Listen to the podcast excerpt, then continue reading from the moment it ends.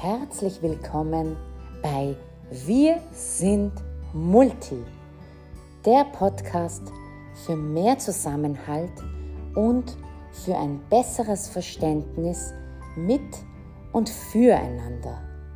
Mein Name ist Golris Gillack. Schön, dass du dabei bist.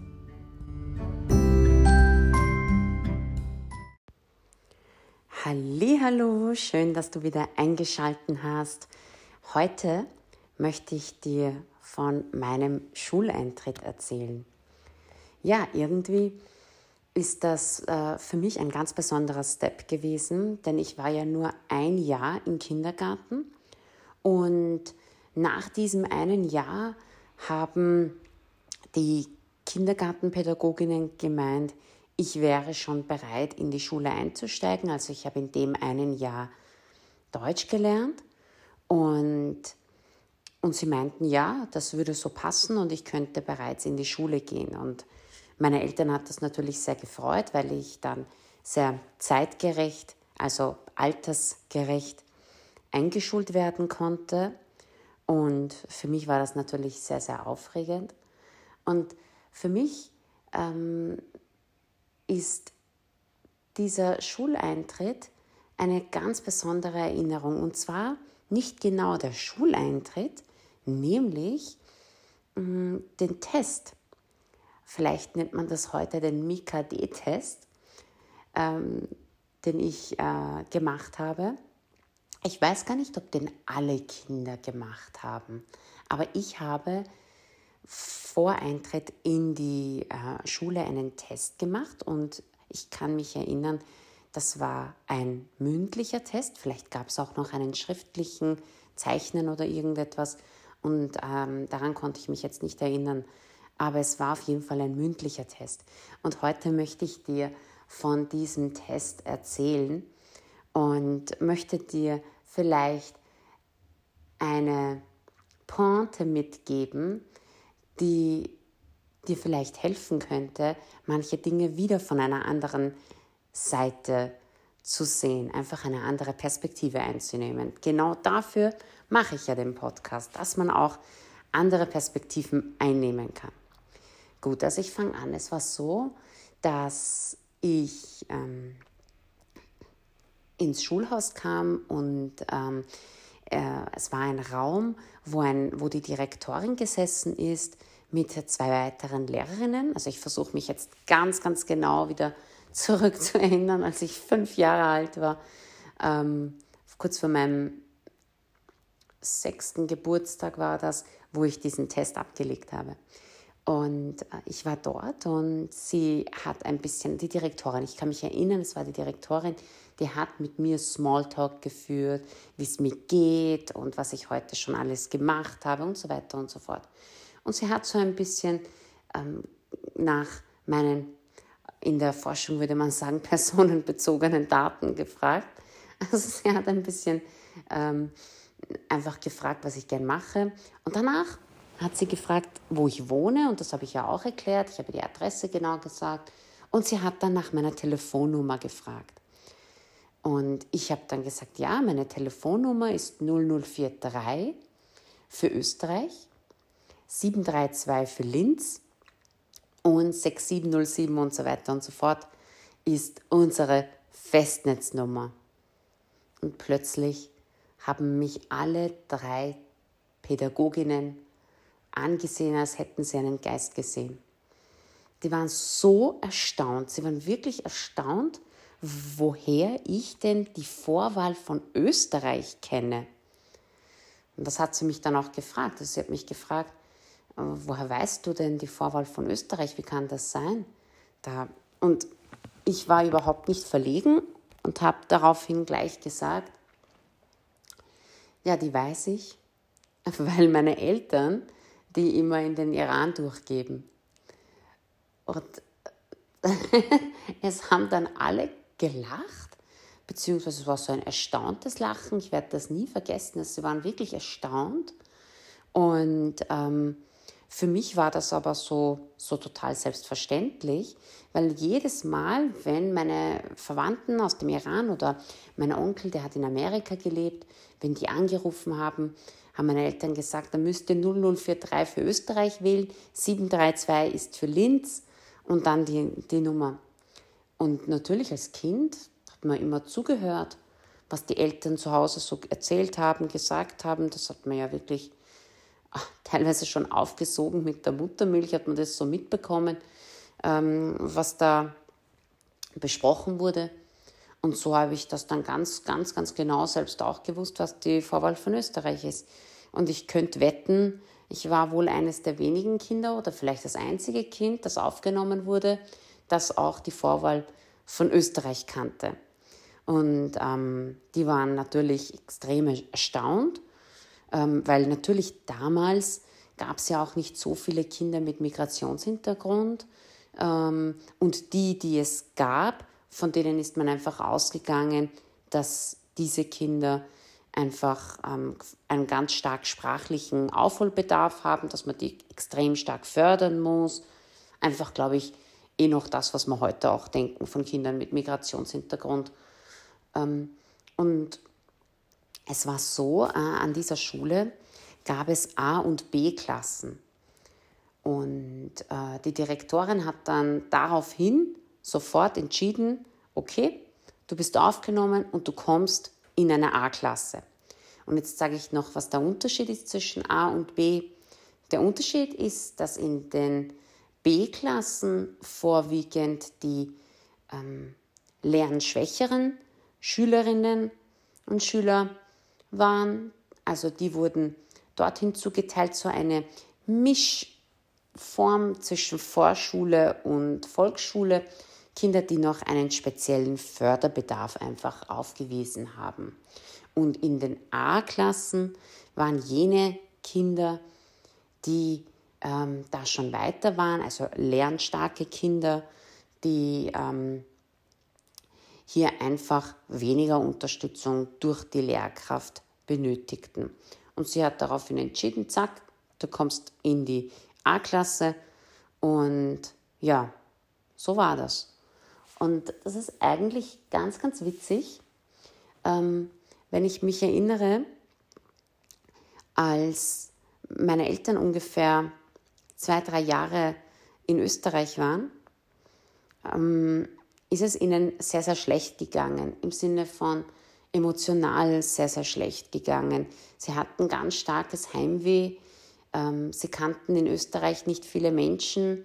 Es war schwer, irgendwie anzubinden, anzudocken. Es gab auch fast keine Perser, wenig Perser und meine Eltern hatten auch kaum Kontakt mit anderen Perserinnen und Persern. Und so kam es, dass sie wirklich ganz, ganz starkes Heimweh hatten.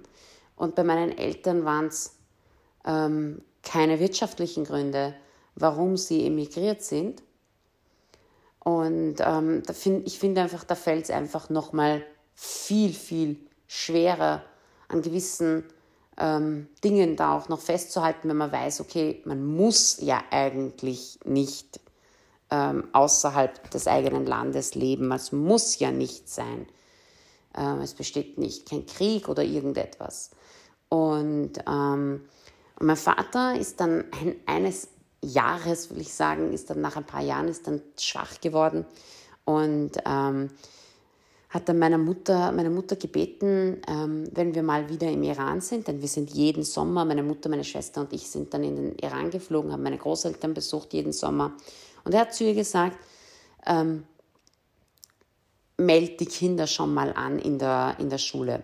Meine Schwester, ich ähm, glaube, die war noch nicht bereit, äh, schul, schulpflichtig, ich schon. Und, sie, und er hat gesagt, meld schon mal zur Sicherheit die Kinder im Iran an in der Schule, ähm, damit wir einfach auf Nummer sicher gehen können, wenn wir uns wirklich jetzt entscheiden, diesen, diesen großen Schritt wieder zurückzugehen, zurück in den Iran zu gehen, dass wir, ähm, dass ähm, die Golris zumindest gleich mit der Schule anfangen kann. Und, ähm, und meine Mutter hat das dann gemacht und wir sind in Teheran dann zu einer Schule gegangen, so wieder zu einer Aufnahmeprüfung. Das ist eigentlich ganz witzig. Und, ähm, und es war so, ich, ich war ja nicht alphabetisiert ähm, in der persischen Sprache. Es war schon eigentlich, weil ich hatte das schon im Kindergarten gelernt.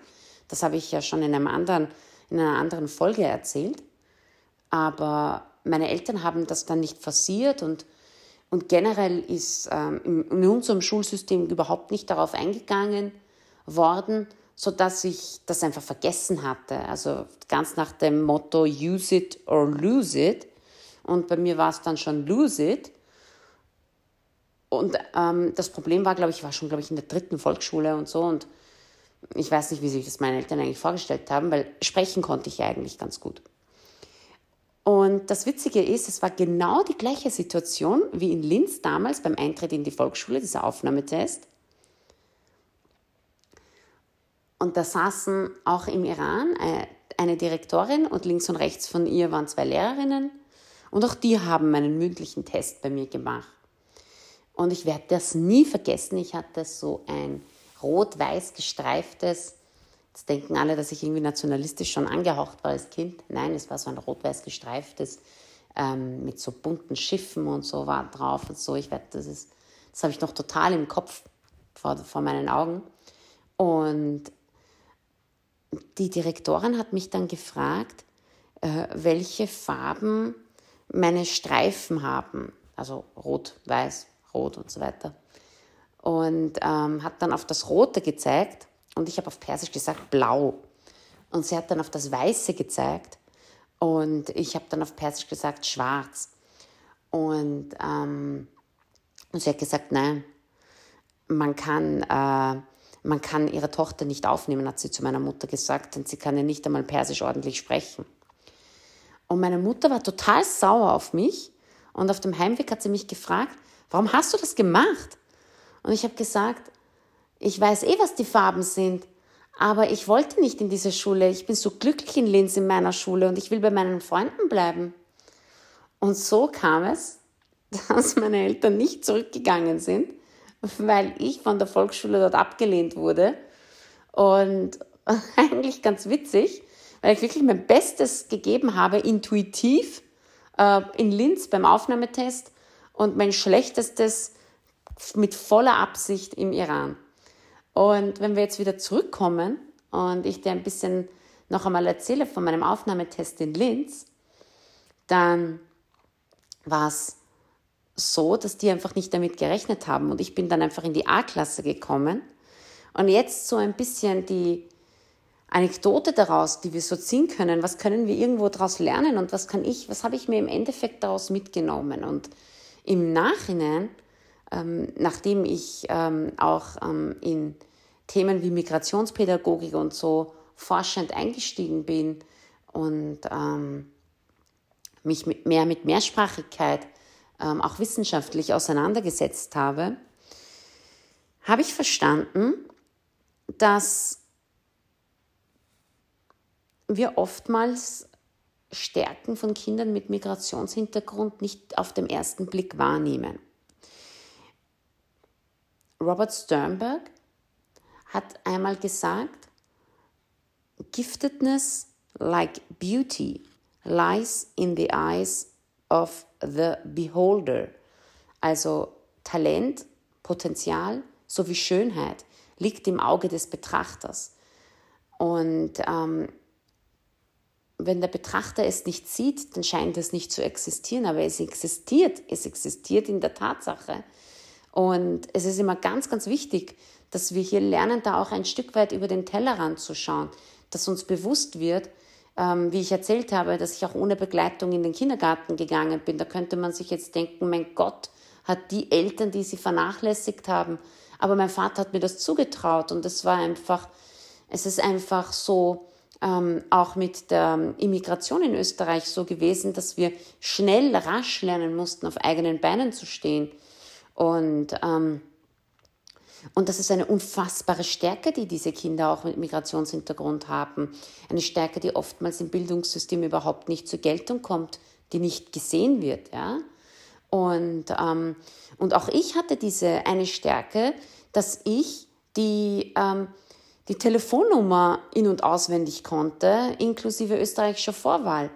Denn je nachdem, welche Erfahrungen wir machen, und Kinder mit Migrationshintergrund machen einfach andere Erfahrungen, wie wir sie vielleicht klassisch kennen, wenn wir in Österreich aufwachsen und alle, die wir kennen, die in Österreich aufgewachsen sind.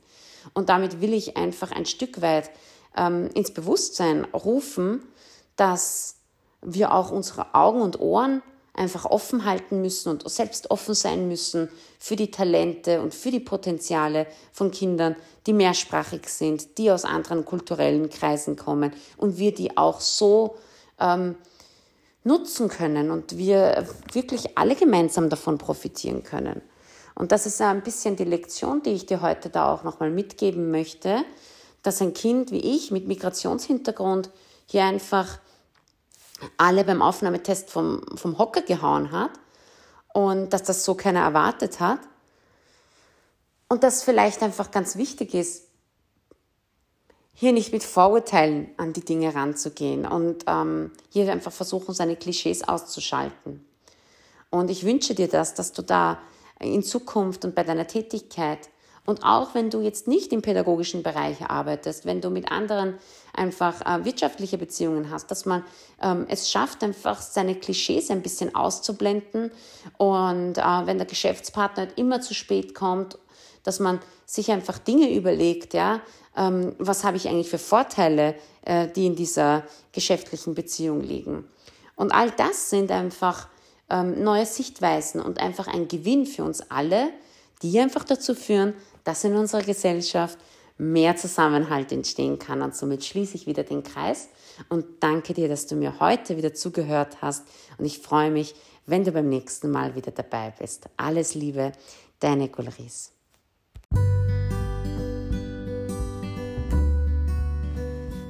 Vielen Dank, dass du meinen Podcast gehört hast. Wenn ich dich neugierig gemacht habe, dann abonniere doch meinen Podcast und empfehle ihn weiter. Lass uns gemeinsam die Welt ein Stückchen besser machen. Bis zum nächsten Mal. Alles Liebe, deine Gulris.